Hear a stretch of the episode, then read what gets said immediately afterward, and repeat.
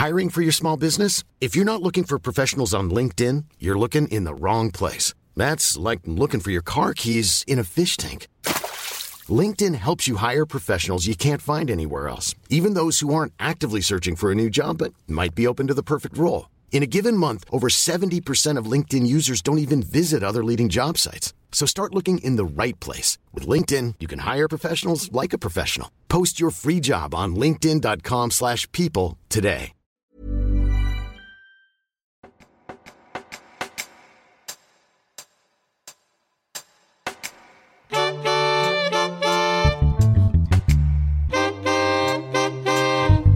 Salut, c'est Thomas Rozek. Durant toute cette saison, vous l'avez peut-être déjà compris, on va se livrer à un exercice régulier. Une fois par mois, si tout va bien, nous vous proposerons une enquête, un reportage, une série en plusieurs épisodes durant une semaine. Et, vous m'avez vu venir, la première d'entre elles ne va pas tarder à arriver. Précisément, elle commencera demain avec la série Tectonique, Danser, Mourir, Recommencer de Karim Boukercha et Quentin Bresson, qui, comme son nom l'indique, raconte l'histoire intrigante du mouvement tectonique. Mais avant de démarrer cette exploration documentaire, on a eu envie, parce que c'est un peu notre truc, de poser les termes de la réflexion plus globale que cette histoire nous inspire. À travers elle, c'est la notion même de contre-culture, de culture alternative qu'on a eu envie d'interroger, avec en tête quelques questions.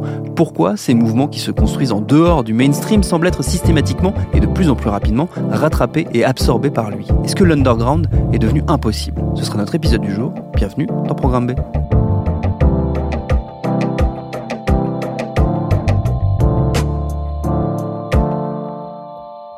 Et pour répondre à tout ça, je suis allé discuter avec l'auteur et documentariste Steven Gesovanier. Il a signé de nombreux livres aux éditions Le Mot et le Reste, et plusieurs d'entre eux traitent justement de contre-culture musicale la plupart du temps, mais pas que. Et d'ailleurs, histoire qu'on soit pas totalement perdu, je lui ai demandé pour démarrer si on pouvait poser une définition de cette notion un peu floue de contre-culture. C'est peut-être ce qu'il y a de plus difficile parce que la contre-culture, c'est un mot un peu, un peu galvaudé. On a, dit bon la contre-culture c'est des, courants musicaux etc etc en fait bon peut-être pour revenir aux racines le, concept il a été inventé en 69 par un, universitaire américain qui s'appelait Theodore Rodzak et qui a, théorisé un peu le truc quand il a vu Woodstock et autres et il s'est dit waouh on a affaire à une contre-culture alors contre-culture Enfin, plutôt, il disait vers une contre-culture. Hein. D'ailleurs, le titre du bouquin qu'il avait sorti à l'époque. Et euh, l'idée, selon lui, il assistait vraiment à une contre-culture. Alors culture au sens, on a tendance aujourd'hui à dire que c'est la culture au sens euh, artistique, esthétique du terme. Lui voyait ça de manière un peu plus vaste, et je pense qu'il a, qu'il a raison. Enfin, en tout cas, que ça permet de préciser et de trier un peu ce qu'est une contre-culture authentique euh, plutôt que d'un simple mouvement artistique c'est de dire que c'est la, la, culture au sens le, plus grand du terme, quoi, la culture au sens quasiment de civilisation. Et lui, lorsque et c'est ce qui est amusant d'ailleurs.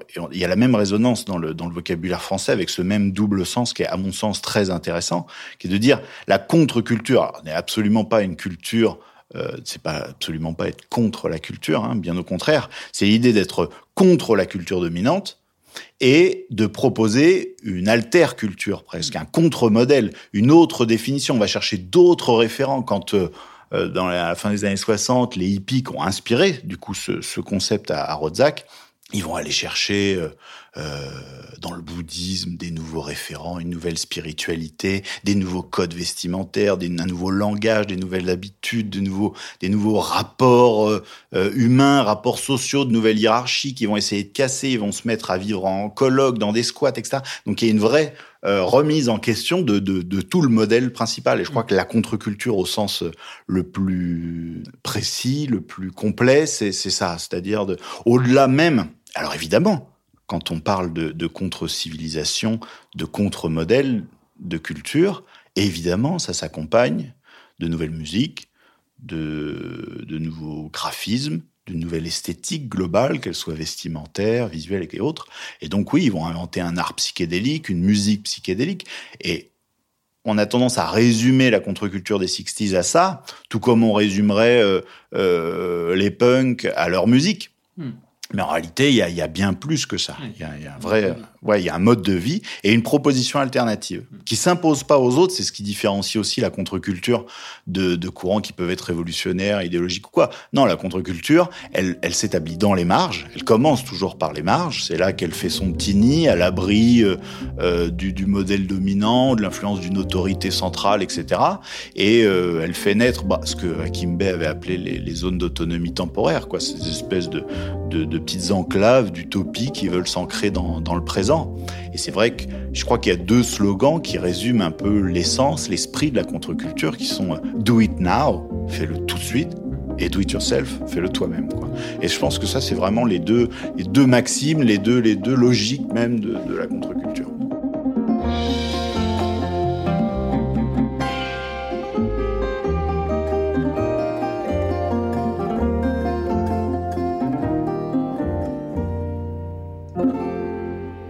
Tourne autour de, cette idée-là depuis le début. La difficulté euh, de la contre-culture, c'est ce jeu de regard entre euh, son propre espace et l'espace qui est occupé par la culture dominante. Et le risque, c'est d'être aspiré cette culture dominante. J'imagine que c'est quelque chose avec laquelle euh, on bataillait, euh, un élément avec lequel on bataillait tous les, tous les courants de contre-culture qui, peuvent correspondre à cette définition qu'on vient de faire. Complètement. C'est presque même le paradoxe, je dirais. Quand, si on revient du coup au modèle des, des hippies, là, euh, vraiment l'épicentre à San Francisco, quand ça émerge en 65, 64, 65, les premiers mecs qui commencent à s'assembler dans le quartier d'Aitagebury, parce que c'est un petit quartier à loyer, pas cher et tout, donc ils se réfugient un petit peu là. Et puis ils commencent à rouvrir des enseignes qui avaient été abandonnées, hop, ils refont un théâtre, une boutique, ça, ça, etc. Et ils commencent à s'assembler, à, à donner corps à cette nouvelle, à cette contre-culture. Très vite, il y a un paradoxe qui est de dire, euh, bah, on a envie que notre contre-modèle utopique devienne la norme, mmh. mais en même temps, euh, qu'elle s'impose par le ralliement des autres. Mmh.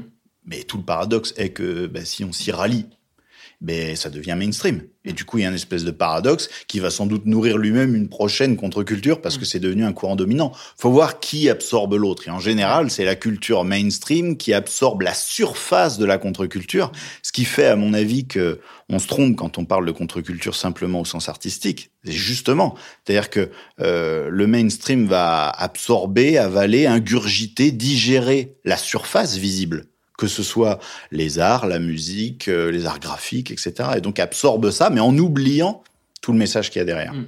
Et donc ça, c'est le paradoxe. Mais quand on remonte un peu les généalogies de, de la contre-culture, c'est toujours ce même, euh, mm. ce, ce, même mécanisme où, où l'un cherche à, cherche à chasser l'autre et, et, à établir des limites. Quand les hippies, d'ailleurs, les premiers hippies, c'est presque ce qu'il y a de plus drôle euh, à San Francisco, vont refuser ce terme de hippie. Et surtout, attention, ils vont mettre en garde les autorités de San Francisco en disant arrêtez, arrêtez de d'envoyer de la musique euh, hippie machin, les fleurs, le flower power et tout, parce que ça attire un flot gigantesque de, de jeunes paumés, fugueurs qui aspirent à autre chose.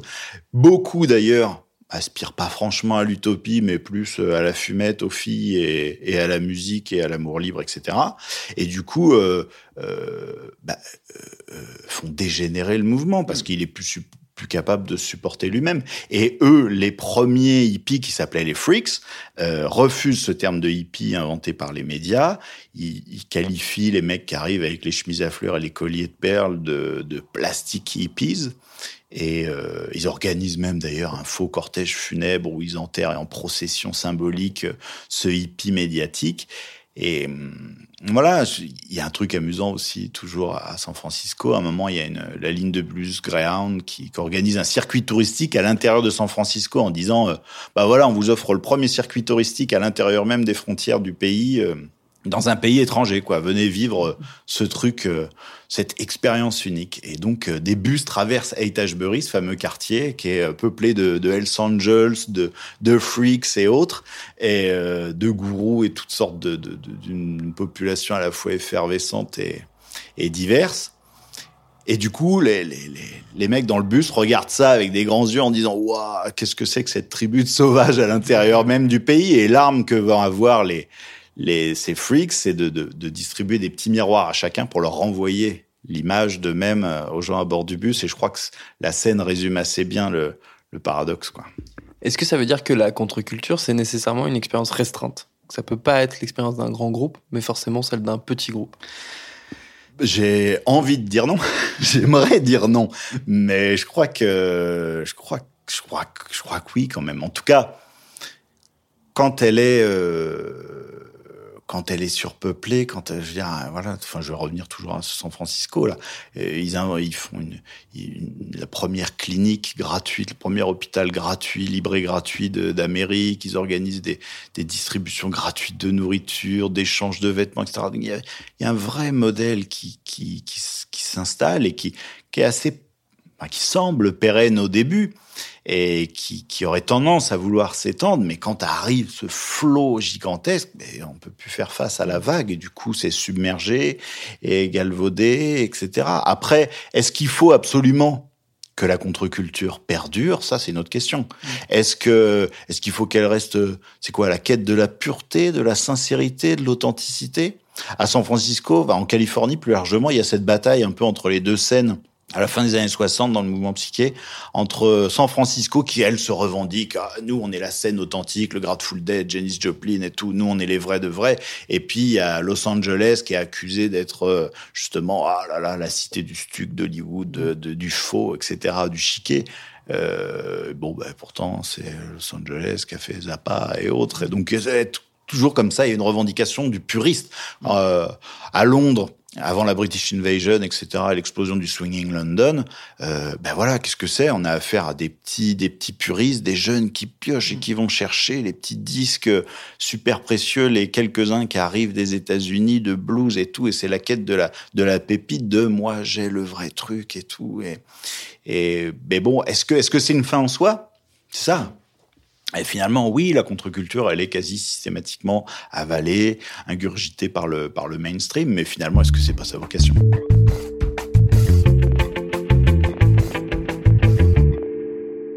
Mais est-ce qu'elle ne l'est pas de plus en plus rapidement, au fur et à mesure que le temps avance? Est-ce que finalement, l'industrie, euh, là je parle peut-être plus du point de vue effectivement de l'industrie des arts, que ce soit la musique ou, euh, les arts visuels, a, a, très vite compris à partir des années 60 que c'était dans ces mouvements-là qu'elle allait trouver des nouvelles parts de marché quelque part? C'est vrai que hum, que l'industrie, mais bon, faut voir aussi que l'industrie musicale s'est construite euh, après les, à partir des années 50, vraiment qu'elle a pris son ampleur euh, mm. véritable à ce moment-là. Et donc, bah, les années 50, c'est aussi arrive, euh, arrive cette contre-culture du rock and roll en même temps. Donc finalement, l'acte de naissance, il est presque simultané la contre-culture, moi j'aime bien faire euh, ramener toute la généalogie de la contre-culture à, à, Prométhée, mmh. donc le, mythe grec de, de, ce, de, ce, titan qui vole le feu sacré euh, des dieux pour l'offrir aux hommes. Euh, mais finalement, quand on y regarde bien, ce mythe prométhéen, est la racine même, l'essence de la civilisation. Donc mm. il y a le paradoxe, il est là, c'est-à-dire que l'un ne naît jamais sans l'autre, et je pense juste que ce sont des vagues. Alors effectivement, peut-être que l'industrie maintenant a l'habitude de déceler, d'aller chercher, c'est presque mm.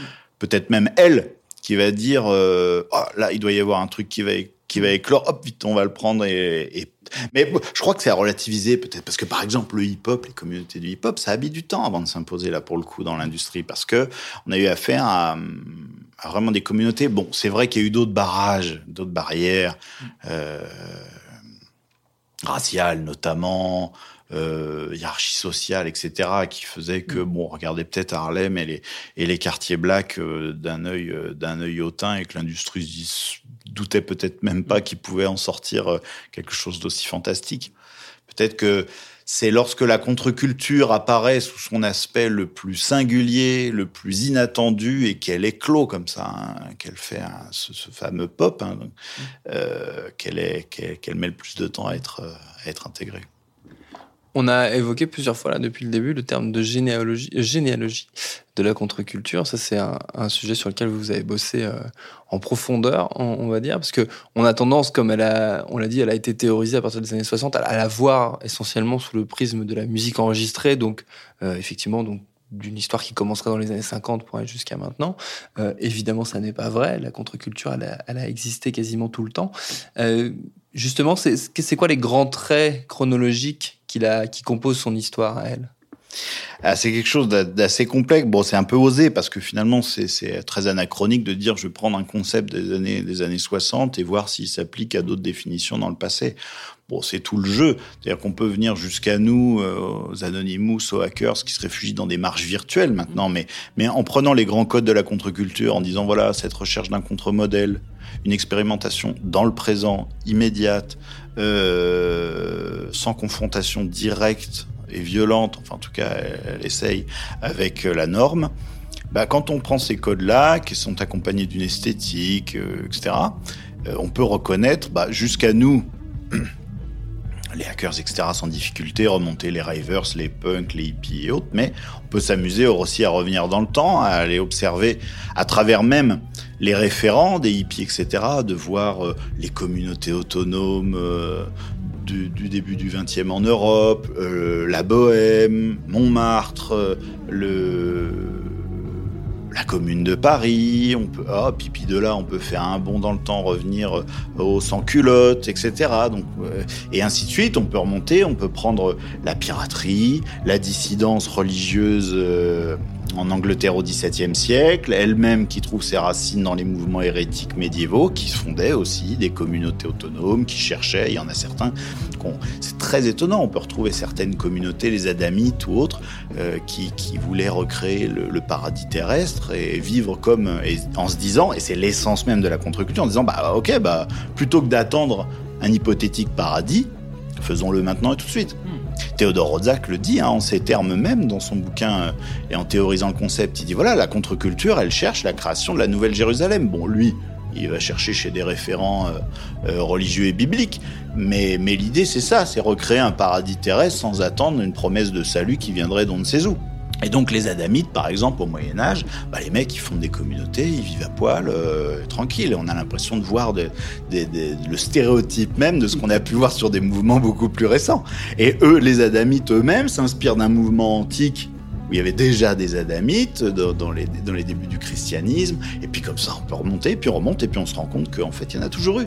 Et c'est comme ça qu'en m'amusant, et il y a même des filiations très directes, hein. je pense par exemple aux dissenters anglais, donc à des mouvements de dissidence anglais aux alentours de la première révolution anglaise, euh, des mecs qui vont être chassés par Cromwell et tout, et qui vont, par exemple, il y a un, un, de ces mouvements, sont les, les diggers les Diggers, hop, c'est un mouvement pseudo-religieux qui s'établit sur une, une, colline qui appartient à un seigneur et qui dit, bon, allez, on fonde ici notre nouveau, le, notre nouveau village, euh, on va vivre selon nos propres trucs, nos propres modes, nos propres etc., en faisant fi de la société féodale et du reste. Et donc, et ces Diggers, c'est étonnant parce que parmi les freaks du premier San Francisco, eh ben, il y, a y a un petit groupe qui revendique le terme de diggers et qui font tout droit cette filiation. Et quand on la creuse elle est quasi euh, improbable, hein, parce que c'est des types qui étaient très cultivés, qui, savaient, qui avaient ces référents qui, remontaient jusque-là, et donc ont pris ce nom en revendiquant justement cette filiation, et eux-mêmes ensuite ont été repris le nom de Diggers par la suite par les hippies de A.B. Hoffman, Jerry Rubin, etc., qui ont été jetés les billets et tout sur Wall Street des figures un peu plus médiatiques qui ont aussi repris ce nom de Diggers. Et quand on creuse la filiation des dissenters, donc au 17e, chassés par Cromwell, ils se retrouvent dans les Caraïbes, là, oh bah tiens, c'est drôle, on en retrouve quelques-uns, en tout cas des référents dans la piraterie au 17e, et puis cette piraterie, hop, elle trouve aussi des référents là.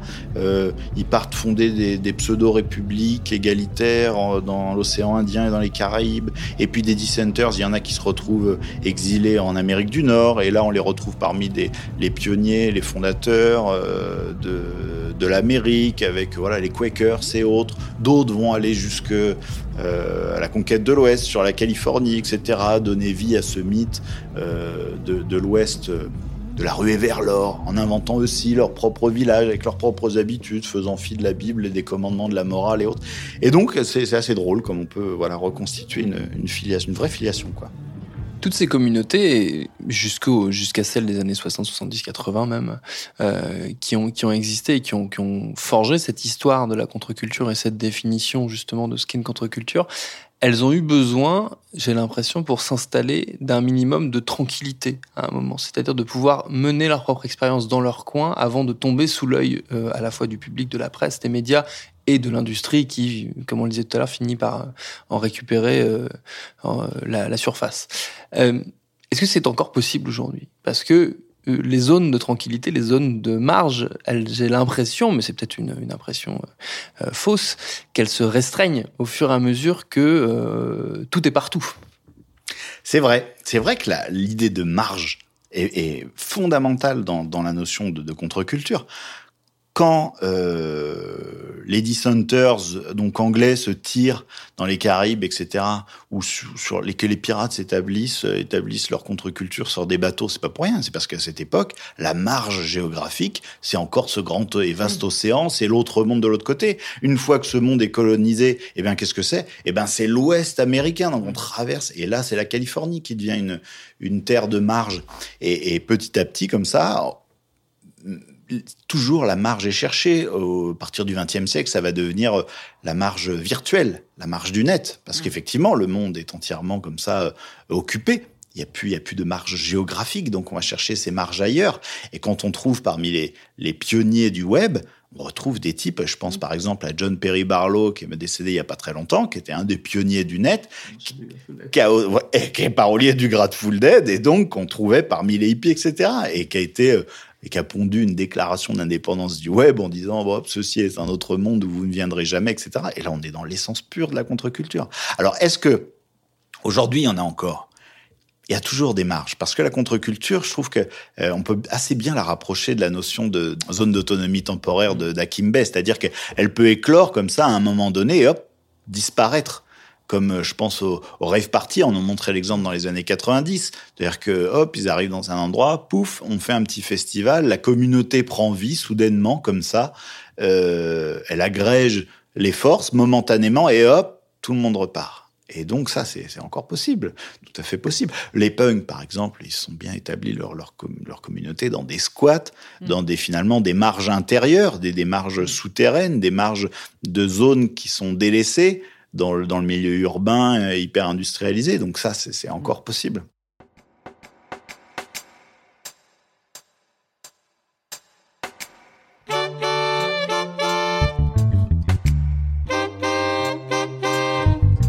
Et dès demain va donc démarrer la mini-série de Karim Boukarcha et Quentin Bresson, Tectonique, Danser, Mourir, Recommencer. Ne manquez pas le premier épisode, ce serait dommage. Merci à Steven Gézovanier pour ses réponses. Programme B, c'est un podcast de Binge Audio préparé par Lauren Bess, réalisé par Vincent Hiver. Abonnez-vous sur votre appli podcast préféré pour ne manquer aucun de nos épisodes. Facebook et Twitter pour nous parler. Et à demain donc pour un très bel épisode.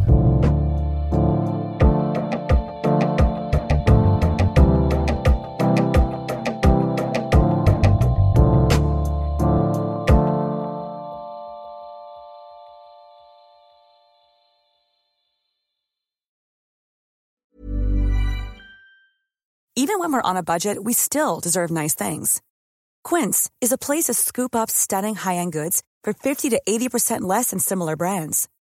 They have buttery soft cashmere sweaters starting at $50, luxurious Italian leather bags, and so much more. Plus, Quince only works with factories that use safe, ethical, and responsible manufacturing. Get the high-end goods you'll love without the high price tag with Quince. Go to quince.com/style for free shipping and 365-day returns.